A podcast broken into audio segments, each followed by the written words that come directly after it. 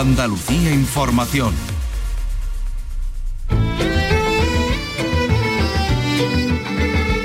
En RAI, Andalucía es cultura. Con Antonio Catón. Un saludo amigos, el Festival de Cine Iberoamericano de Huelva echa a andar con el eh, cine como nexo de unión entre las dos orillas del Atlántico. Vicky Román, Huelva, buenas tardes. Hola Antonio, buenas tardes. Bueno, pues cine argentino y mexicano es lo que tenemos para este lunes en el Festival de Cine Iberoamericano de Huelva en esas dos películas de la sección oficial que hoy se presentan tras el pase al público de anoche con menos proyecciones este año mm, por el hecho de que el Palacio de Congreso se encuentra en obras y también con menos presencia física de los directores y de los equipos de las películas por las restricciones del COVID.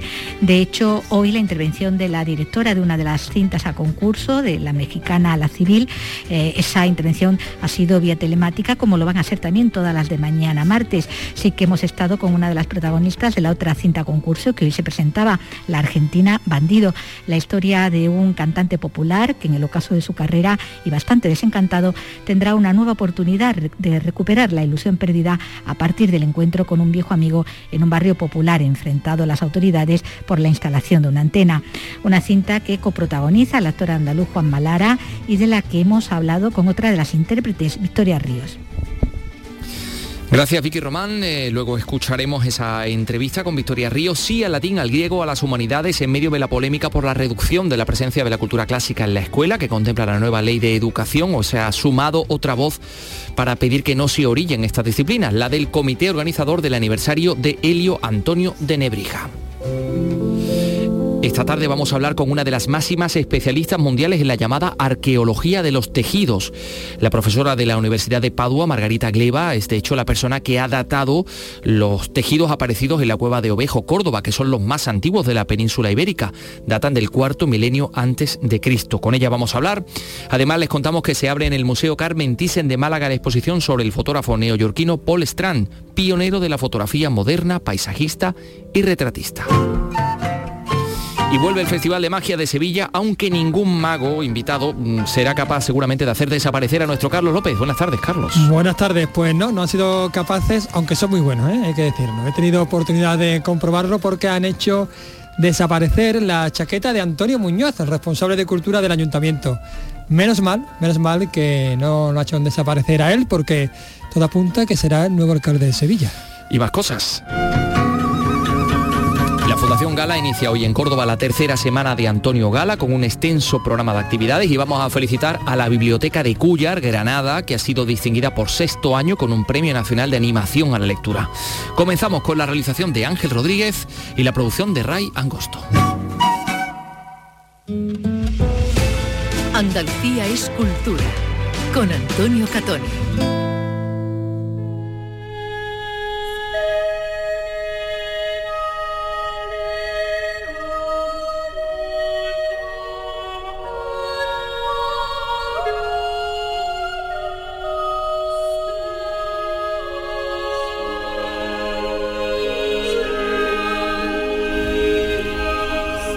Preservar el humanismo, la cultura clásica, la enseñanza del latín y el griego en los centros docentes es la apuesta decidida del Comité Científico Organizador del programa de actos para conmemorar el centenario de Nebrija, de Helio Antonio de Nebrija.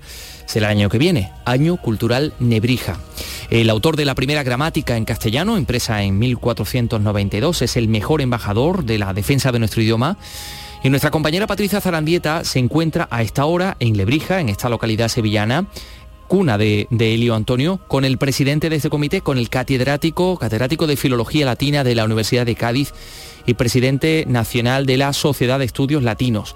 Patricia, ¿qué tal? Buenas tardes. Saludos, buenas tardes desde Lebrija, donde hoy se ha firmado un nuevo convenio de colaboración entre el Ayuntamiento y hoy las Consejerías de Educación y también Transformación, Conocimiento y Universidades. Nos acompaña a esta hora José María Maestre, que es catedrático y además presidente del Comité Científico de todos los actos que se han organizado, que son muchos. Muy buenas tardes.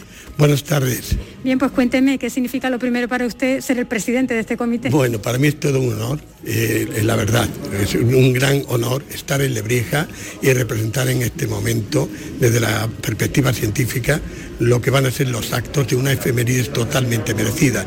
Estamos ante el humanista que abrió las puertas del Renacimiento en España. Estamos ante la figura más grande, sin lugar a duda, de... Eh, todo lo que es finales del 15 y el principios del 16 y una figura que tendrá una trascendencia total en la historia del humanismo español.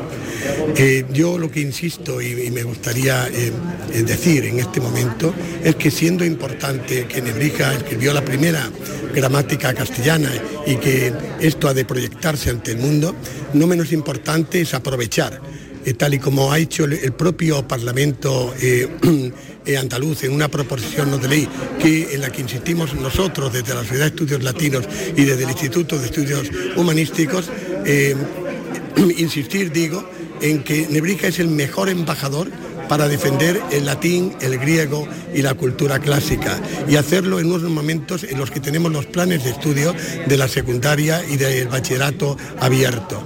Por tanto, me dirijo a todas las autoridades eh, de la Junta de Andalucía para que mm, ahora seamos mucho más sensibles a recuperar ese latín, ese griego, esa cultura clásica para las generaciones venideras. Y lo hagamos ni más ni menos que a través del develador de la barbarie que fue eh, el de Nebrija. ¿Usted cree que es suficientemente conocida la figura de Elio Antonio de Nebrija? Sí, yo creo que sí. Es, el gramático por antonomasia y además tiene una importancia no solamente en España, sino que en el extranjero, cuando hablamos de humanismo, la figura es Nebrija. Y, y por tanto, precisamente por eso es por lo que el Parlamento andaluz aprobó esto. Y, por lo que hacemos e insistimos ahora mismo en este momento en, esto. Me refería sobre todo al público en general.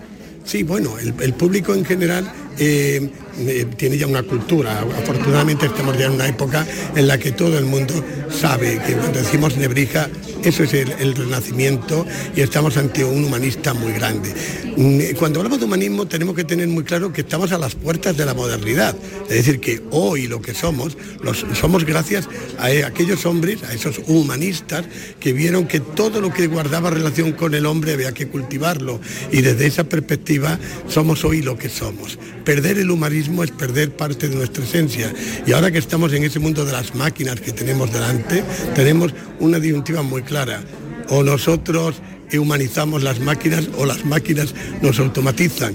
Por tanto, precisamente en ese raciocinio es cuando tenemos que tener más claro que hay que preservar el humanismo y hay que preservar las lenguas clásicas, sobre todo en, la, en, la, ESO y en el bachillerato. No hacerlo sería cortar de cuajo la cultura para las generaciones venideras. José María Maestre, gracias. Gracias a vosotros siempre.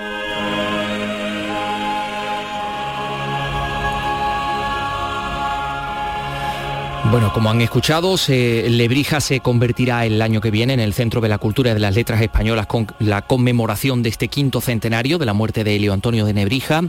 La labor de este humanista, autor de la primera gramática castellana, fue decisiva para la propagación del español por todo el mundo, como han destacado en la firma de este convenio de colaboración con el Ayuntamiento de Lebrija los consejeros de Transformación Económica y Universidades Rogelio Velasco y también el de Educación Javier Imbroda. Una oportunidad extraordinaria para difundir por el mundo los orígenes de esta maravillosa lengua que tenemos, el castellano, que se habla en todo el planeta que es la lengua materna de más de 500 millones de personas. Para que nuestros jóvenes conozcan la figura humanista, pues más universal, ¿no? De las más universales que tenemos en nuestra historia, ¿no? Eh, digamos, el padre de la gramática española, el padre de la gramática castellana, ¿no? Entre las actividades organizadas, un congreso internacional con el apoyo de administraciones e instituciones académicas como el Instituto Cervantes o la Real Academia de la Lengua. Elio Antonio de Nebrija, son las 3 y 9 minutos y hablamos de cine.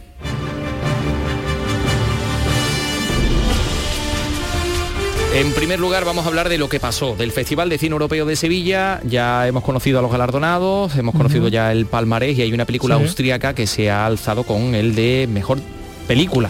Exactamente, no, hablamos de Grit Freedom, del austríaco Sebastián Meis, cinta que también por cierto se ha llevado el premio al mejor actor por el increíble trabajo de, de Frank Rogowski, en el papel de un hombre que cumple diversas condenas de cárcel por ser homosexual en la Alemania de posguerra. Habla de esto y de una relación de amor que tiene él con otro interno que cumple condena por asesinato. Y bueno, es una historia de amor a lo largo del tiempo y, que habla del amor también, sí, pero sobre todo de, bueno, pues de, estas leyes ¿no? que perduraron hasta hace bien poco, hasta los años 90. efectivamente. Hay una película italiana, por cierto, Carlos, que se ha eh, llevado varios galardones. Eh, no sé si es italiana, bueno, es Jonas Carpiñano a Chiara, ¿verdad? Entre ellos la de mejor dirección. Efectivamente, es eh, del, de, sí, de Jonás Carpiñano por, por Chiara del mejor director, por Jonás, Jonás Carpiñano. Eh, con Achiara, que recoge por, cierto el premio a la mejor edición y una mención especial también al eh, trabajo interpretativo de, su joven elenco. El francés Arthur Harari con Onoda se ha llevado el premio a mejor guion y el gran premio del jurado. Eso sí, este último, bueno, pues lo ha compartido con Costa Brava, Líbano, de Munia Alk. Más eh, destaca el premio a la mejor actriz para la debutante Lucy Sang por París Distrito 13 de Jacques Audiard, que fue además la película inaugural de esta edición. París Distrito 13 pues también habla de estar rodada en blanco y negro y también habla de una historia de amor en lo que llaman ellos pues el, pequeño barrio chino de, París. Bueno, el pequeño gran barrio chino de París. El premio del público ha sido para la peor persona del mundo de Joaquim Thier, mientras que el francés Mathieu Almaric se ha, llevado el premio de las, de las nuevas olas. Ya en Panorama Andaluz, pues Dolores Guapa se ha hecho con, el premio junto a Rendir los Machos y el documental Pico Reja, lo que la tierra esconde, bueno, pues ha recibido una mención especial dentro de esta sección, de la, de la, sección Panorama Andaluz. Bien, bueno, pues gracias Carlos. Ahora vamos con el otro festival, el que transcurre en estos momentos en Huelva. El Festival de Cine Iberoamericano, hoy, eh, bueno, pues evidentemente hay mucho cine, nos contaba nuestra compañera Vicky Román en la portadilla que se han reducido las proyecciones porque hay obras en el, Palacio de Congresos donde tiene lugar y también por todo esto del COVID que, bueno, pues em, ha dificultado, digamos, que algunos de los equipos se puedan trasladar hasta Huelva. Pero no ha sido así con eh, el equipo de esta película, Bandido. No puedo seguir. ¿De qué estás hablando? No quiero cantar más. ¿Por qué?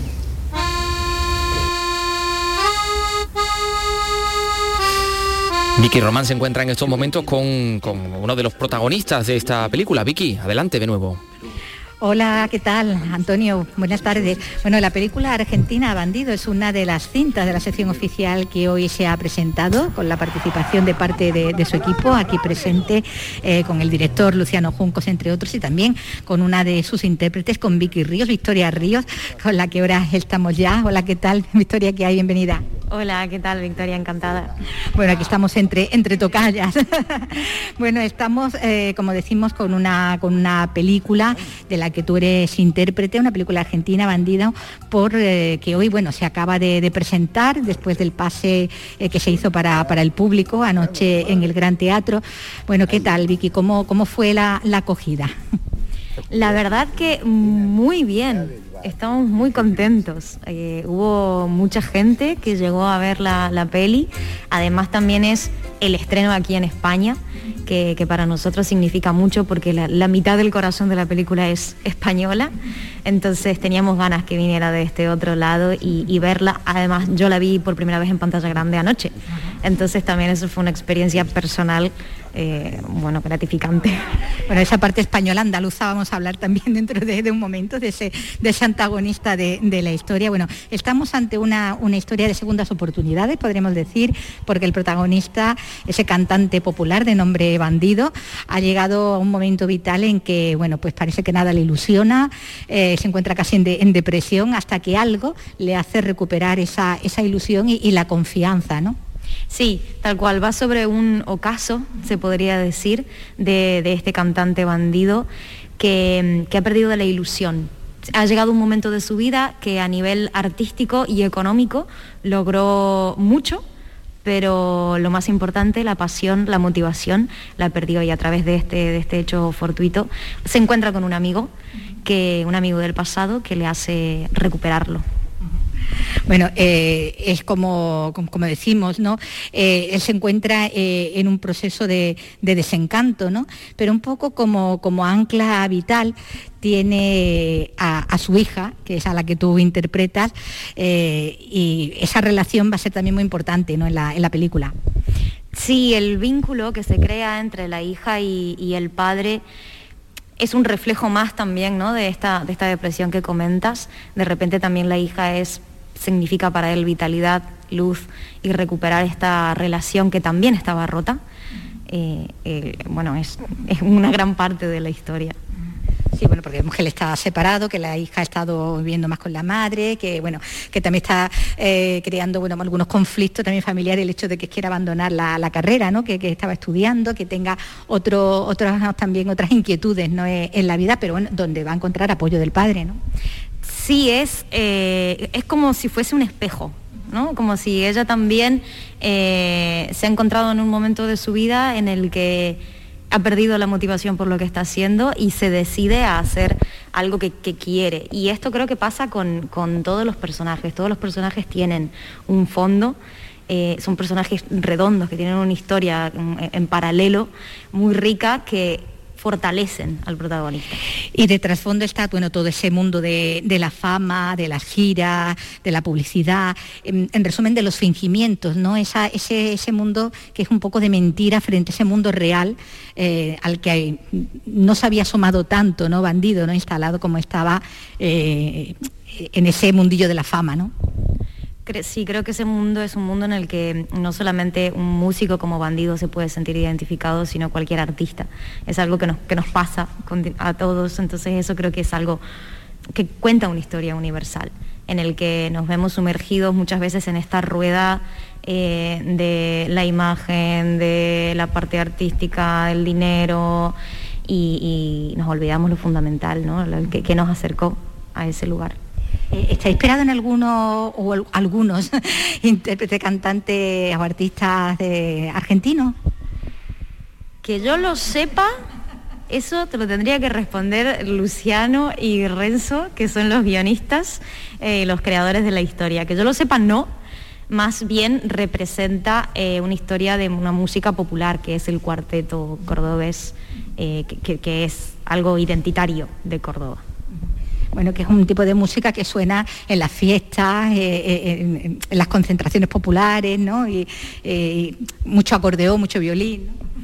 Claro, y, justamente también dentro de la película hay una subtrama musical que es esta, este cuarteto, esta música tradicional, a lo largo de los años ha ido también industrializando, de repente aparecen sintetizadores y aparece esta cuestión más de electrónica, entonces también en la película se busca volver al origen, al origen de esta, del acordeón, del violín, del piano. Como que había perdido su esencia, ¿no? Sí, lo mismo que le pasa al prota.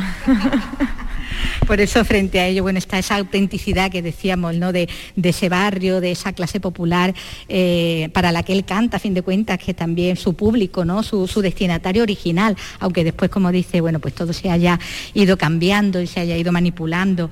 Eh, en, el elenco, como antagonista tenemos a, un andaluz, decíamos antes el comienzo, ¿no? que tenía una parte importante española, una coproducción, y ahí está Juan Malara, ese actor andaluz que, que bueno, representa el lado quizás también más, turbio, más interesado, más mercantilista ¿no? y materialista eh, de todo este tema. Y, bueno, ¿qué tal ha sido trabajar con él? A trabajar con Juan ha sido maravilloso. Yo lamentablemente no coincidí mucho con él, teníamos algunas escenitas juntos y, en tiempos de rodaje también estuvimos muy poquito juntos, pero, pero el poco rato ha sido exquisito.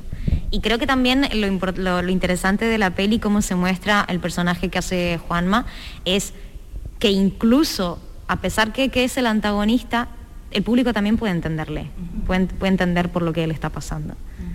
Sí, porque se, se intuye que hay una relación de muchos años y donde, bueno, pues al final ha habido un... se ha roto el entendimiento, digamos, ¿no? Ha habido ahí una, un, momento de, choque de intereses, ¿no? Sí, y, que, y además que se nota el cariño. A pesar de, los intereses de cada uno, se nota que hay un cariño entre estos personajes. Se lo dice, no te quiero, ¿no? Sí, que, que, duele, se vuelve doloroso porque justamente se quieren. Sí, y por eso los reproches tampoco se, lo, eh, se los reprimen, ¿no? Cuando, llega el momento, pero que el que se sueltan unos amigos, ¿no? Cuando llega un momento en el que, bueno, hay un, un tema donde está claro que no van a llevar los mismos caminos. Sí, y, no solo amigos, también, o sea, pasan a ser familia. Ellos dos ya eran familia. Entonces, eh, lo doloroso que es cortar con una parte de la familia también podría, podría decirse. Eh, bueno, se, estrena ahora aquí en España, en el, festival, en Argentina ya se estrenó también, ¿no? ¿Y, qué tal ha funcionado? Yo lamentablemente no, no he estado allí. Claro, pero lo que me ha llegado es que ha sido muy bien recibida. Sí es cierto que también, si bien la pandemia nosotros nos agarró, no en el rodaje, el rodaje fue antes de la pandemia, pero sí la parte de, estreno y salida al público en Argentina fue justo con la pandemia, hubo muchos cierres en los cines, entonces también ha sido esa parte más complicada de la continuidad en las salas, pero la verdad es que lo, que he recibido desde este lado es que a la gente le ha gustado mucho, mucho y bueno, eso creo que es lo más importante, ¿no? Que llegue. Bueno, pues os deseamos que tengáis mucha, mucha suerte aquí también en el, festival. Muchas gracias, Victoria, Vicky. Muchas gracias y también eh, quería agregar que, bueno, como lo sabéis, ¿no? En el Festival de Huelva las pelis que se estrenan luego quedan colgadas en Filmin, así que también está la posibilidad de verlo aquí en España hasta el 17 de noviembre, creo. Está muy bien que lo, que lo recuerdes también para que no se pierda la, la película. Pues gracias, lo dicho. Un abrazo. Muchas gracias. Bueno, y también hoy eh, se va a poder ver en la sección oficial la película mexicana La Civil de la directora Teodora Majay, un Mijay, un drama sobre una, una madre decidida a rescatar a su hija secuestrada ah, y ante la desidia de las autoridades. Gracias Vicky Román, por supuesto vamos a, voy a bajar un poquito la mascarilla, vamos a seguir pendientes día tras día de todo lo que vaya dando de sí el Festival de Cine Iberoamericano de Huelva y ahí está Vicky Román para contárnoslo. Hay mucha tela que cortar de, muchas cosas que, que podemos visitar o de las que podemos disfrutar en el ámbito de la cultura. Vamos por parte, vamos con el Museo Carmen Thyssen de Málaga, pionero de la fotografía moderna, paisajista, retratista, con una profunda mirada social. Es la obra del neoyorquino Paul Strand que llega al museo con una exposición que se llama La belleza directa. Un recorrido por la trayectoria del artista desde su ciudad natal hasta la campiña francesa donde pasó la última etapa de su vida. Nuestra compañera Mati Ípola ha asistido a la presentación. Fue el principal promotor de la llamada fotografía directa. Puede verse en las imágenes iniciales que hizo en Nueva York en la década de 1910, hasta las que tomó en su jardín francés de Orgeval, donde muere en 1976. Carlos Goyonet, comisario de la exposición, destaca los proyectos que culminaron en cuidados libros de fotografía. Ahí vamos a encontrar algunas de sus fotografías más conocidas, más próximas a la abstracción, al cubismo, pero eh, sobre todo al principio uno de los retratos claves en su obra, pero también en la propia historia de la fotografía, como es eh, Blind Woman, Mujer Ciega, que va, es la primera vez que esa experiencia cotidiana de un personaje de la calle va a aparecer en la historia de la fotografía. Por primera vez, según Lourdes Moreno, directora de Cultura de la Fundación Mafre, se muestra el fondo completo de fotografías de este autor. En ocasiones ha sido muy difícil reunir un conjunto, a veces más reducido, un poco más grande de estos artistas, de forma que cuando los presentamos se pueda hacer un recorrido por su trayectoria artística. ¿no? Hay veces que es imposible, como ha sido Walker Evans Eugene Adjet, porque el mercado apenas tiene obra original, pero sí eh, Paul Strand es una de esos conjuntos importantes. ¿no? Un total de 131 fotografías, oportunidad única para acercarse a las piezas más icónicas de la trayectoria de Strand.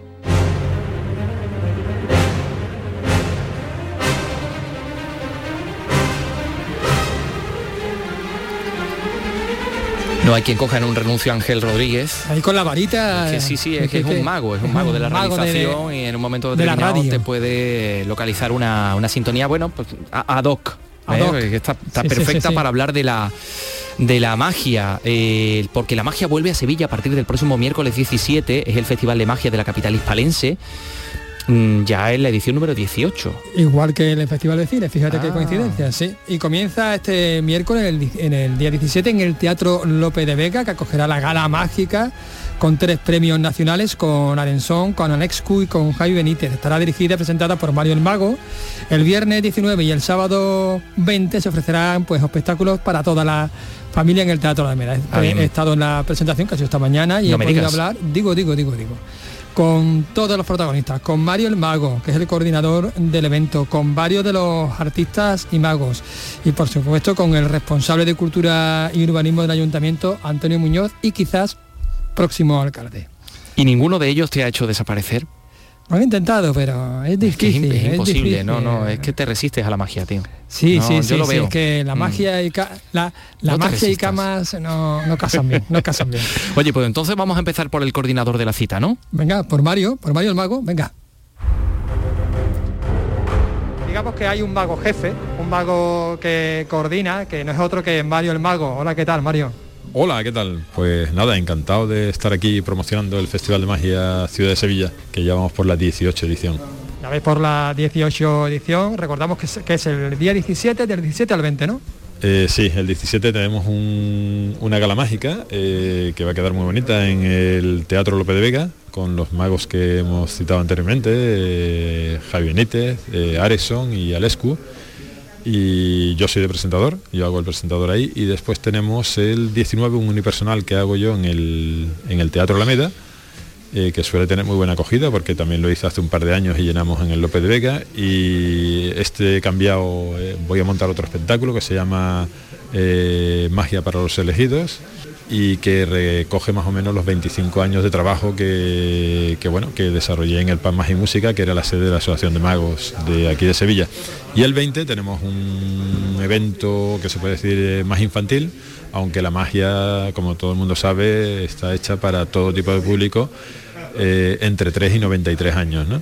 Y digo para todo tipo de público porque es muy gracioso ver que en los eventos que organizamos normalmente, pues las galas mágicas, eh, los festivales de magia, podemos encontrar a familias enteras a veces, ¿no? Eh, viendo pues desde los niños a los padres y hasta a los abuelos y a veces hasta bisabuelos. ¿no? Que la magia, digamos que nos toca a todos. De hecho, comentabas anteriormente que probablemente sea el acto cultural más antiguo de la humanidad, ¿no? Bueno, eh, pensamos que sí. Tenemos pasajes mágicos eh, en todas las civilizaciones, en la civilización griega, en la civilización romana, eh, los egipcios, en la Biblia, en, multitud de hay, en multitud hay representaciones, en multitud de civilizaciones hay representaciones artísticas de magia. Pero si queremos retroceder en el tiempo, pues yo que sé, en las cuevas de Altamira hace 30.000 años o en las del centro de Europa de hace 150.000 años, las pinturas rupestres estas que se representaban en las paredes no eran en sí una manifestación artística pictórica, sino más bien mágica porque significaba que eh, la sociedad de aquella época iba a tener mejor caza a la hora de salir a cazar o a la hora de, convivir ¿no? con, con- con los animales en aquella época. ¿no? La magia no- nos ha acompañado siempre y Sevilla, aunque no lo parezca, es una ciudad muy mágica, ¿no? También ha recordado que hace casi 70 años, ¿no? Estuvo lugar aquí un congreso, ¿no? Un congreso nacional, ¿no? Sí, bueno, eh, hace 70 años más o menos llevamos con, eh, con participación de las asociaciones, es decir, con la creación de las asociaciones mágicas ¿no? sevillanas. Eh, yo vine aquí a Sevilla en el 89 y ya fundé la Asociación eh, de Magos Sevillanos Círculo Mágico, después la Asociación Sevillano eh, Magia y Música y bueno, y hay varias asociaciones en, Sevilla, ¿no? Hay pues cinco o seis asociaciones, ¿no? Y estos son los que aglutinan a los magos que, bueno, que nos nutren de este tipo de actividades, ¿no? Al final que nos apoyamos para, para que este tipo de actividades se llene, ¿no? Y funcione bien. Y bueno, y como ibas diciendo, pues también eh, con aquella primera asociación de magos que desapareció en los años 60 por las inundaciones que hubo en Sevilla, eh, y estaba aquí cerquita, aquí en la calle Lumbreras, era la sede, pues recuerdo perfectamente, bueno, recuerdo no, sé que esa asociación pues en el año 59 hizo un congreso mágico nacional en, el Teatro López de Vega. y que bueno, vinieron los magos más famosos del mundo en aquella época y bueno, y tenía otro tipo de, público y otro tipo de, presencia porque bueno, porque los medios eran muy diferentes, ¿no? Entonces era muy difícil llegar a la gente, entonces solo los interesados a la magia eran capaces de ir a ese tipo de eventos, pero tenían llenos, ¿eh? es decir, funcionaban, es decir, que llenamos en la magia desde los años 59, podemos decir, hasta, hasta ahora, ¿no? Eh, tenemos muy buena acogida. Bueno, pues seguro que la eh, buena acogida que, se va a repetir también del 17 al, 20 de esta semana en este Festival de Magia de Sevilla. Muchas gracias por atendernos. A ti, a ti, ha sido un placer y la verdad que estoy contentísimo de que los medios como vosotros, ¿no? Canal Sur, venga aquí a, a estar presente en esta rueda de prensa. Eso siempre, y que no nos falte la magia. Mm, claro que no. Por supuesto que no. Oye, y comentábamos al principio que habían hecho desaparecer la chaqueta de Antonio Muñoz, el, sí, eh, Uno de, efectivamente, uno de los, de los magos eh, ha hecho desaparecer la... Estaba completamente atado, ha sido espectacular, ¿eh? Estaba completamente atado, se ha metido completamente atado junto a Antonio Muñoz en, en una especie de cortina negra, misteriosa, mágica, claro. Claro. Ha subido esa cortina mágica y al bajar a la cortina mágica Antonio Muñoz no tenía chaqueta y el mago la tenía puesta con los cordones o sea, que, tenía la chaqueta debajo, debajo, debajo de, las cuerdas. De sí, debajo de las cuerdas, pero que tenía como 6 o 7 cordones que le, que ha costado muchísimo quitar, la verdad. Sí, tú has estado también intentando ayudándole. No, yo mm. estaba simplemente tomando, riéndome. No, no, estaba. tú eras notario de esa. notario de la realidad, efectivamente. Claro. notario de la realidad. y la verdad que ha sido realmente sorprendente. Es que es uno de los que va a actuar y que ha sido, fue. Eh, premio nacional de, de magia. ¿eh? Ya, ya, ya, ya. Y entonces has podido hablar con este mago, el mago atado. El mago atador. Sí, el mago atador. Sí, sí. Y con otros magos que andaban por otros magos que andaban por allí. Por Javier Benítez, hola, buenas tardes, ¿qué tal Javier? Hola, buenas tardes, ¿qué tal? ¿Cómo estáis? Bueno, ¿tú cuándo actúas? Yo actúo el miércoles a las 8 de la tarde en el Teatro Lope de Vega. ¿Y tu espectáculo en qué consiste? Bueno, voy a hacer una partecita porque somos tres magos de lo mejor que hay en, Sevilla y en parte de España y del mundo en realidad y yo lo que voy a hacer es un número con el que gané mi primer premio nacional de magia y luego también gané otros premios internacionales fuera de España con este número. Y el número puede así un poquito, Sí, sí, el número, el número es un homenaje a, uno de los grandes maestros de la magia española y, y, del mundo ya y casi universal, que se llamaba Arturo de Ascanio padre y, mentor de muchísimos de los grandes magos de este país, como Pepe Carro, Juan Tamariz, entre muchos otros. Y este es un homenaje hacia él donde vamos a, ver cómo él de alguna manera eh, transformó la magia a, mejor, a mucho mejor. Eh, y, yo tuve la suerte de aprender de él eh, en Madrid y además era andaluz, o sea que un dato que se ha descubierto recientemente y eso pues me llena de orgullo y, mostrarlo aquí en el Lope de Vega por primera vez, pues un placer inmenso después de haberlo llevado por todo el mundo, estar aquí en casa. No lo olvidéis, el miércoles a las 8 de la tarde, compráis la entrada. Compráis la entrada que se, que se agota. Vamos a hablar con otro mago que, por cierto, ha hecho desaparecer la, chaqueta de, Antonio Muñoz. Otro que Areso, bueno, ¿qué tal? ¿Qué tal? Bueno, pero recuerda que se la reaparecí también después, ¿eh? Efectivamente, efectivamente, efectivamente. Pues nada, encantado de participar en esta gala y bueno, pues yo como mi compañero haré el número, los números de, de magia que nos dieron el premio nacional también. Los juegos, por ejemplo, en mi caso son juegos, pues yo siempre creo que hemos soñado con volar, con aparecer de la nada, quedarnos en unos espacios muy pequeñitos, dentro de una caja, pues esos son los juegos que yo voy a hacer eh, el próximo miércoles a las 8 de la tarde en el Lope de Vega. Hay que olvidarlo, ¿eh? Y es espectacular. Yo he tenido oportunidad de, verlo y aquí nos hemos quedado todos con la boca abierta. Bueno, vamos a hablar con el siguiente mago porque es que son varios magos, con Alex Q. Hola, ¿qué tal, Alex? ¿Qué tal? ¿Cómo estáis? Buenas tardes. Bueno, a ver, cuéntanos un poquito en qué consiste tu magia. Pues nada, él eh, actuó con los compañeros el miércoles a las 8 en el Lope de Vega y era un número de manipulación, una magia muy clásica, muy técnica y donde gané premios en el 2010 y en el 2011 y recordando eh, esos números que hice y hace que no los hago pues desde, ese año, o sea que hace unos 10, 11 años que no hago ese, espectáculo. Así pues esperemos que salga bien, ¿no? Esperemos que salga bien. pero sí va a salir muy bien, seguro que sí. Seguro que sí, seguro que sí. Seguimos, seguimos eh, este recorrido con Alexis. Hola, ¿qué tal, Alexis? Hola, ¿qué tal? Buenos días. ¿Tú qué vas a hacer? Bueno, yo voy a actuar en una gala que hay el sábado a las 6 de la tarde en el Teatro Alameda que se llama La Magia y las Siete Maravillas. Es un show familiar para que vengan los padres con los niños, los abuelos y está inspirado pues en las siete maravillas del mundo antiguo. Entonces va a haber un montón de juegos pues, relacionados con las pirámides, con el Coliseo de Roma, eh, es un show donde va a haber parte muy divertida, va a haber grandes ilusiones, va a haber cosas de mentalismo, así que es un show muy variado para toda la familia en el Teatro Alameda. Así que Desde hacer desaparecer a alguien a hacer que, se cree una gallina, ¿no? Un poquito de todo. Eh, sí, sí, sí, sí, va a haber grandes ilusiones, vamos a ver unas pues, mm, levitaciones, vamos a ver luego juegos muy divertidos, para pensar para que los niños se rían, para que los niños se lo pasen bien y, un show muy, muy, muy, muy familiar. Vaya, que de familiar de 3 a 93 años, ¿eh? Más de 94 ya no. 94, según Mario el Mago, ya ahí no sé.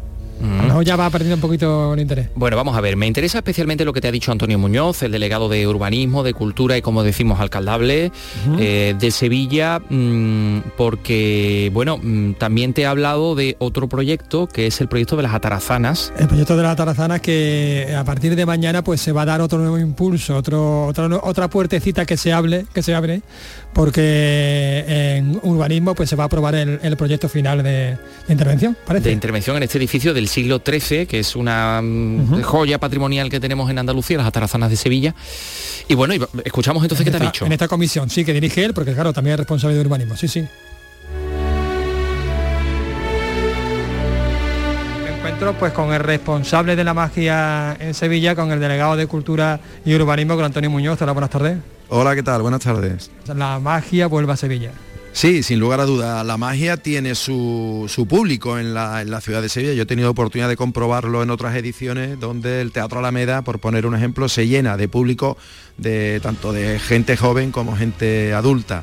Y en ese sentido, digamos que en una programación cultural tan amplia, tan diversa como la que tiene Sevilla, la magia tiene que ocupar un espacio. ¿eh? Hay auténticos magos especialistas en nuestra ciudad, hay público y por tanto lo que tenemos que hacer las instituciones es de facilitar para que dentro de esa amplia programación de teatro, música, danza que tiene la ciudad, pues también la, magia tenga su lugar en, la agenda cultural. Ahora se, ha convertido en un certamen, digamos, nacional, artistas cercanos, eh, pero no se descarta que vuelva a ser internacional, como ya lo fue en el pasado. Sí, podemos trabajar en esa dirección, ¿no? Digamos que la Asociación de Magos de, Sevilla, que es quien organiza, el promotor de esta iniciativa, pues que bueno, tiene en su, en su mente que en los próximos años podamos tener algunas de las figuras internacionales y por qué no trabajar en ello, ¿no? Eso lo estamos haciendo en el ámbito de la música, del teatro y en otras disciplinas artísticas y por qué no también en el mundo de la, de la magia. Bueno, ya para, terminar, eh, señor Muñoz, vamos a hablar de la magia del patrimonio, ¿no? Mañana igual se da un pasito más, ¿no? Para que el proyecto de las sea realidad. Sí, por fin, por fin. ¿eh? digamos que mañana se cubre un o se da un paso importantísimo, que es que la gerencia de urbanismo va a otorgar la licencia de obra y eso va a permitir poder arrancar, poder iniciar esa rehabilitación de uno de los monumentos más emblemáticos y que desgraciadamente por distintas vicisitudes de, recursos de alguna organización patrimonial, de algunos desacuerdos que ha existido en torno al proyecto, pero todo eso ya es pasado, hay un proyecto que ha tenido el visto bueno de la Comisión de Patrimonio, va a tener mañana el de la Gerencia de Urbanismo y por tanto ya no hay excusa para que la intervención eh, el movimiento de obra en torno a las atarazanas se produzca cuanto antes. No tenemos plazo todavía, ¿no? Bueno, digamos que a partir de mañana el promotor de, la obra, que es la Caixa, puede, puede iniciar a, partir de cuando quiera, una vez que, en fin, los requerimientos normales del arranque de una obra en, materia de seguridad y higiene en el trabajo y otras cuestiones, pero digamos que son plazos ya muy inmediatos, muy cortos. muchísimas gracias por atendernos. Un placer a vosotros. Bueno, pues eh, parece que se desbloquea esta situación de las atarazanas de Sevilla. Son las 3 y 38. Andalucía es cultura, con Antonio Catoni. Poetas andaluces. Escucha el homenaje a la literatura de nuestra tierra. Siente el orgullo de ser andaluz descubriendo la obra de nuestros poetas con Rogelio Reyes Cano y Antonio García Barbeito. En nocturno, en RAI Poetas andaluces. Los lunes desde las 11 de la noche. RAI. RAI. Radio Andalucía Información. Síguenos también en Twitter, arroba escultura RAI. Recuerden que vamos a hablar con Margarita Gleba, la, arqueóloga de los tejidos que se ha encargado de datar esos trozos de tejido que han aparecido en la cueva de Ovejo, en la cueva de Peña Calera. Pero antes queremos felicitar a la Biblioteca Pública de Cuyar, que ha recibido por sexto año consecutivo el reconocimiento del Ministerio de Cultura María Moliner por su labor de animación a la lectura. Las mujeres mayores dice que son las más activas a través de un club de lectura que hay en esta, en esta biblioteca. Jesús Reina, Granada, cuéntanos. Cuyar, en la comarca de Baza, no llega a los 5.000 habitantes y su biblioteca, que en agosto cumplió 55 años, tiene 1.400 socios. Lleva por nombre el de una maestra del pueblo que fue la primera en animar a la lectura y que aún hoy sigue participando en el club de lectura. Se llama Maruja Fernández Llorente. Aquí en el pueblo me conoce todo el mundo por Maruja. Maruja está muy bien vistas las marujas, pero bueno, eh, en realidad las que más literatura hemos leído somos las mujeres. Entonces yo hice hincapié de, reivindicar a las marujas y a las mujeres. Al principio no fue fácil. Isabel Gómez lo cuenta, es una de las mujeres que participa en el club de lectura. Y teníamos que ir las mujeres del grupo de lectura de la asociación a Granada, irnos a veces en autobús, recoger los libros en la Diputación. Eso implicaba 150 kilómetros en autobús que bien merecen la pena para poder disfrutar de historias encerradas en cualquier libro. A los 13 años ya no conocía a mi otra madre. Subía con trabajo la escalera de su casa con una maleta incómoda y una bolsa llena de zapatos revueltos. Ese fragmento lo leía Asun Torre, lectora empedernida. La Biblioteca Municipal de Cuyar ha recibido nueve premios, entre los que destacan los seis años consecutivos de reconocimiento de animación a la lectura María Moliner del Ministerio de Cultura. Piedad Hernández es la bibliotecaria de Cuyar difunden la animación a la lectura a través de lo que ellos leen, luego lo difunden a otras casas, a otras familias, a sus amistades cuando salen a tomarse un café. O sea, no solamente leen en el club, sino que animan a otras personas. Y entonces yo creo que hacen una gran difusión de la lectura. Y un último dato, en este club de lectura se echa de menos la participación de los hombres. Queda dicho.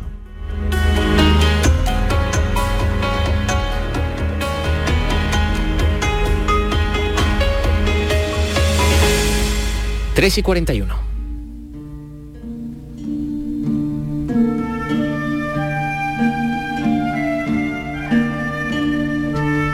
Ya les hemos contado en este programa que arqueólogos de la Universidad de Córdoba, junto a expertos de muchas universidades europeas, han logrado identificar las primeras telas utilizadas en la edad de cobre que se han descubierto hasta ahora en la península.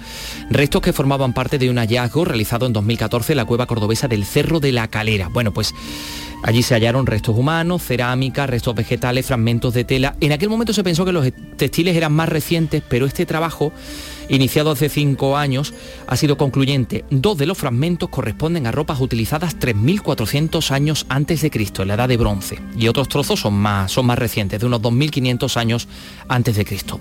La persona que se ha encargado de datar estos restos es una de las especialistas más importantes del mundo sobre tejidos. Se llama Margarita Gleba, es arqueóloga especializada en prehistoria y protohistoria del Mediterráneo, en arqueología de los textiles y de otros materiales orgánicos. Es lituana, pero actualmente trabaja como profesora en la Universidad de Padua tras haber pasado por varios centros y está en estos momentos con nosotros. Eh, señora Gleba, salve, buenasera. Buenasera. ¿Y qué importancia tienen estos descubrimientos a nivel internacional?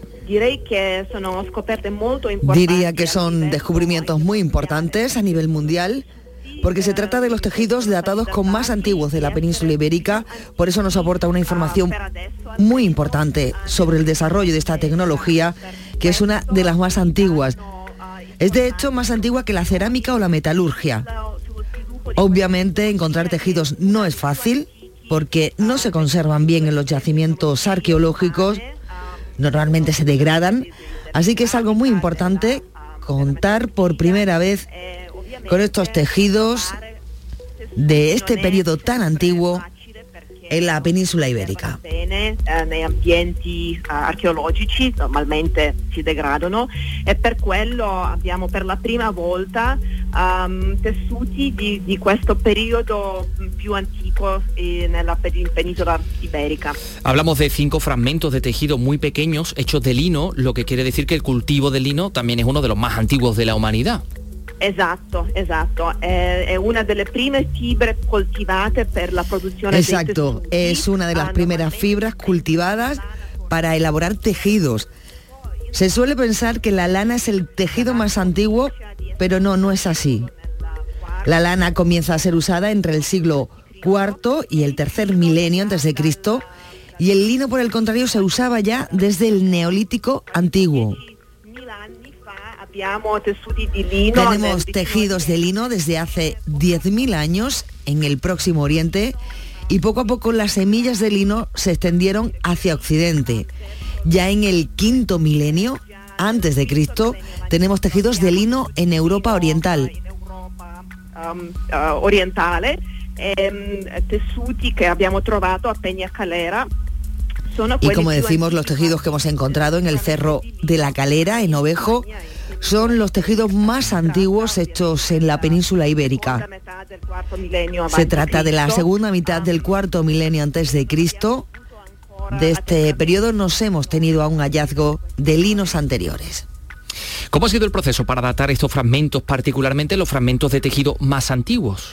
Sì, allora ah, abbiamo usato un metodo che si usa spesso in archeologia, metodo di um, um, datazione radiocarbonica. Sí, bueno, hemos usado un método que se utiliza mucho en arqueología, el método de la datación radiocarbónica, porque es el más acertado para poder datar. Ah, Normalmente en arqueología, el más acertado para datar, muy a menudo tenemos una idea de la datación a través de los propios objetos, por su forma, por su estilo, pero con los tejidos no es tan fácil porque en ellos se usan las mismas técnicas durante muchos milenios. sono frammenti, non hanno neanche um, ah, Esos fragmentos en particular no tienen ni siquiera bordes, ni cualquier otro elemento que nos hable o que nos diga algo sobre la tecnología o sobre el estilo. Podrían datar de cualquier periodo, desde el neolítico hasta hace 100 años. Por eso hemos tenido que usar la datación radiocarbónica, que nos ha dado una franja de tiempo muy precisa y por eso sabemos que son los más antiguos por ahora en Iberia. Eh, entonces podemos decir, señora Gleba, que se ha usado en estos tejidos la misma técnica que se utilizó en la sábana santa de Turín hace tanto tiempo. Esatto, esatto. Ah, lì abbiamo una, ah, diciamo, una storia un po' particolare perché Exacto, exacto. En aquel caso hablamos de una historia un poco especial, porque obviamente ha habido muchas polémicas por la utilización de esta técnica y, y luego hay muchas personas que han dicho que no se tomaron las muestras del modo adecuado y por eso tenemos una datación equivocada. Però alla fine mm, i studi recenti, certi hanno dimostrato che anche dal punto di Pero aún así estudios recientes han demostrado que también desde el punto de vista técnico y estilístico del propio tejido se confirma la datación radiocarbónica. Normalmente hacemos uso de varias técnicas para datar los tejidos que no son siempre fáciles de datar desde el punto de vista incluso estratigráfico. Eh, usted ha tenido eso- esos trozos de tejido hallados en la cueva de Ovejo, tejido del neolítico en las manos. ¿Cuáles han sido sus sensaciones? ha una sensazione incredibile perché uno tocca ah, con i guanti ma sempre ah, uno Una sensación increíble porque uno toca con los guantes un tejido que ha sido hecho hace más de 5.000 años por una persona que ha trabajado con las fibras, ha hecho los hilos y se ha puesto a trabajar en un telar y ha elaborado esa tela. Y después de más de 5.000 años alguien, en este caso yo, puede tener una conexión con aquella persona que existió hace tanto tiempo. con una persona um, che esisteva lungo tempo fa tessuti y que entonces se hacía del mismo modo los tejidos, porque ahora lo fabrican las máquinas en las fábricas, pero es la misma técnica la que se usa desde hace milenios y siempre los mismos materiales que utilizamos hoy cada día, como los tejidos de lino de los paños de cocina y de otros elementos, es una, es una sensación realmente increíble. Noi ehm, ogni giorno quando ah, ci vestiamo, quando usiamo ehm, tessuti di lino in- nella cucina, ah, nei bagni e così via. Sì. È una sensazione davvero incredibile. Y nos han contado que estas piezas han llegado a nuestros días gracias a las condiciones de sequedad, al guano, al excremento de murciélagos que lo ha, que lo ha conservado. Pero ¿usted por qué cree que había tantas prendas juntas en un mismo sitio? ¿Es que era una especie de armario del, del neolítico? No, non penso che un armadio neolitico, ehm, anche perché abbiamo tessuti ehm, che si datano quasi No, no creo que fuera un armario neolítico, porque además entre estos fragmentos se llevan entre ellos más de un milenio. Los más antiguos son de en torno a 3.400 antes de Cristo y los más recientes lo podemos decir que son casi un milenio más jóvenes. Eh, meno antichi. E allora ovviamente che questo posto veniva frequentato per Obviamente este lugar fue frecuentado durante un largo tiempo y quizás esos tejidos formaban parte de las vestimentas de personas que vivían o a lo mejor eran ofrendas, anche ofrendas pezzi funerarias que se utilizaban allí junto a elementos de cerámica, de madera, que también se han encontrado por la zona.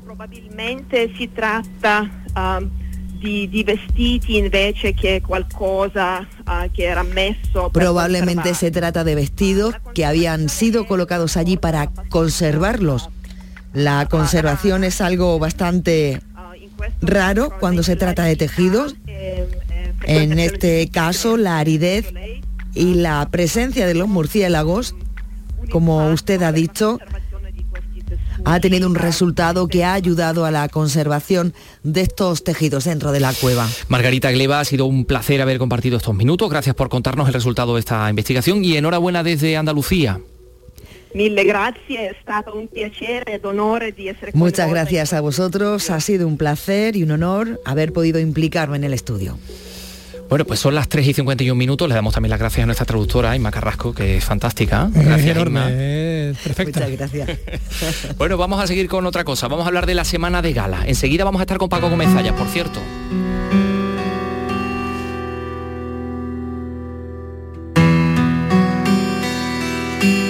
Porque la Fundación Gala inicia hoy en Córdoba una, eh, la tercera semana Gala con un extenso programa de actividades. En ella van a tener participación activa algunos de los jóvenes artistas que han pasado por la institución y servirá para homenajear a su fundador, por supuesto, a Antonio Gala. Toño Merino, cuéntanos. Arranca hoy la tercera semana gala. La Fundación pone en marcha un amplio programa de actividades que incluye conferencias de Antonio Vallejo o Joaquín Pérez Azaustre. Se entregará el premio Biblioteca Gala a alguno de los escritores que han pasado por la Fundación y que ha publicado ya una obra inédita. Además, la Diputación acogerá una muestra con algunos de los trabajos que durante estos años han salido de la Fundación en distintas disciplinas artísticas. Para la institución, los artistas que se forman en ella siguen siendo su mejor valor. Francisco Moreno es el presidente de la Fundación Gala. Antonio siempre decía que eran sus hijos, sus hijos predilectos, y, realmente merecen ser hijos de Antonio porque en general hemos tenido la suerte de contar con unas 280 creadores que han pasado por esta casa y que llevan con orgullo el nombre de Córdoba y el nombre de la Fundación pues por todo el mundo. Después de siete días de programación cultural, la semana se cerrará con un concierto a cargo de la Orquesta de Córdoba.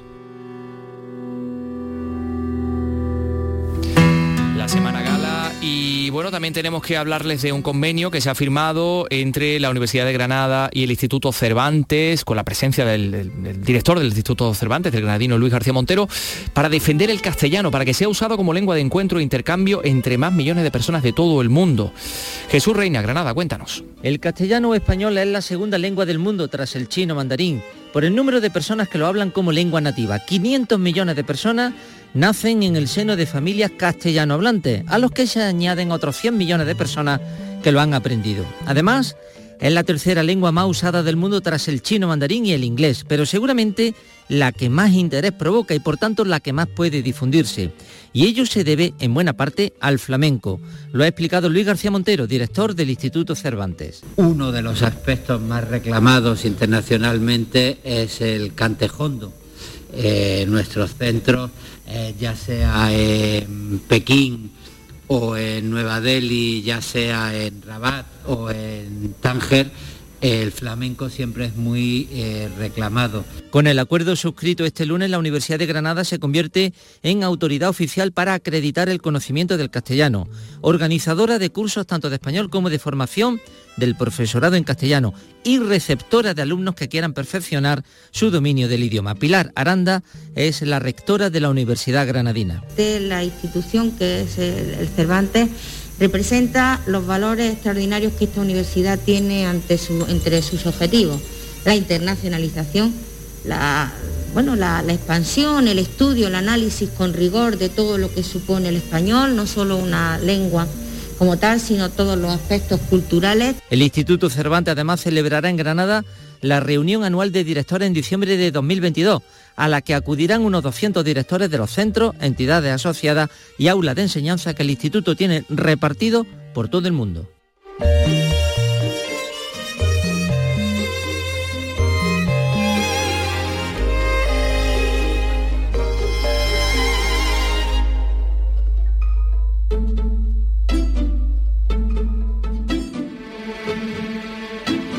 Pues sí, hoy tenemos eh, cine clásico, como siempre, mm, eh, recibimos con Lorenz de Arabia a nuestro querido Paco Comezallas, ahí va a sonar. Mm, vamos a ver, hoy tenemos una película, eh, El hombre de Alcatraz, Bar Lancaster, que bueno, que está en la cárcel, que es condenado y lo interesante es que se convierte en una especie de, especie no, se convierte en un ornitólogo de fama. aquí está el hombre de Alcatraz. Birdman of Alcatraz. A strange name for a motion picture. Bueno, eh, Paco, muy buenas tardes. Eh, no es el hombre de Alcatraz, originalmente es el Birdman, el, el hombre pájaro de Alcatraz. o el hombre de los pájaros, sí, que es como debería de, haber, de, haberse titulado tal vez. Bueno, realmente Alcatraz es una de las prisiones a las que va porque la verdad es que eh, va siendo condenado cada vez a penas mayores por una serie de sucesos que le van ocurriendo en la vida, eh, en fin, y entonces va de prisión en prisión hasta que efectivamente en Alcatraz, donde van los delincuentes muy peligrosos, encuentra de pronto un pájaro enfermo y empieza a apasionarse con el tema de la ornitología y se convierte efectivamente en un especialista en, en los pájaros. Vaya, vaya. Oye, qué curioso que eh, tenemos hoy esta película en Andalucía Televisión, poco antes de las 11, eh, un día en el que también hemos hablado de la película, de la mejor película, ¿no? Del, Festival de Cine Europeo, que también tiene como ámbito esta, una prisión. Eh, sí, sí, ¿verdad? ámbito carcelario, sí. Eh, sí, sí, es verdad. En el caso concreto de, la que esta noche podemos ver, es una película por la que el actor Bar Lancaster consiguió varios premios, eh, la Copa Volpi en el Festival de Venecia, el BAFTA estuvo nominado al Oscar y es una de las muchas que rodó con el director Frankenheimer. La semana pasada, eh, tal día como hoy, el lunes, veíamos otras, siete días de mayo, también dirigida por Frankenheimer, que fue un director con el que hizo como mínimo cinco películas. No una cosa habitual quizá dentro de, porque también eh, Paul Newman tuvo una tendencia a trabajar siempre con Martin, bueno, a trabajar muchas veces con Martin Reed o con Stuart Rosenberg. Y Redford hizo muchas películas con Sidney Pollack pues bueno, eh, en este caso concreto, en el de Lancaster, también más o menos por la misma época. En este caso fue producida por el mismo actor y además le salió una película muy larga que hubo que reducir, ¿no? Sí, Sí, estaba basada en un, relato mm, porque realmente el, personaje en el que se basa eh, la película de esta noche, el personaje existió y la peripecia vital es la que nos cuenta. De modo que efectivamente le salió una película de casi cuatro horas. Se quedó en algo más de dos horas eh, y hay quien la considera que quizás se podía haber afinado un poquito, un poquito más. incluso, ¿no? Bueno, pues ahí está el hombre de Alcatraz, Paco Comezalla, gracias, está en plena calle, porque como saben ustedes siempre al pie de la noticia, ahí escuchábamos el tráfico y al pie del cine fondo y al pie del cine siempre, nuestro querido Paco Comezalla. No se pierdan El Hombre de Alcatraz esta noche, poco antes de las 11 de la noche, Andalucía Televisión. Nos vamos con Petula Clark. pluie sans les ya-ya. Ah, ah, ah. Il m'a dit que tu veux le bien penser. Hoy cumple 89 años, eh, fruto de un matrimonio de artistas, nacía en Gran Bretaña en el año 32, eh, al poco tiempo eh, bueno, pues se convirtió en un queridísimo personaje de cine, por cierto, los años 40 y 50, aunque a mediados de los 50 lo alternaba con la música y obtuvo su primer número uno en el año 1960 con este tema, con... No, no, perdona, con este, con Downtown.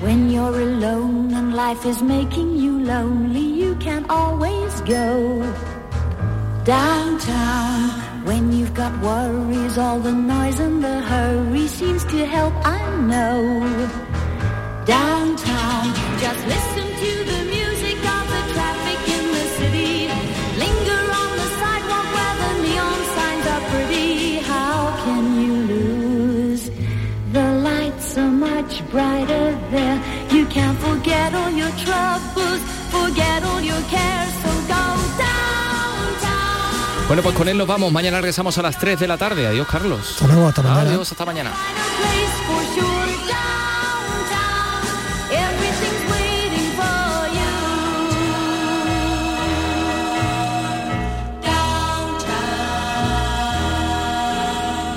Don't hang around and let your.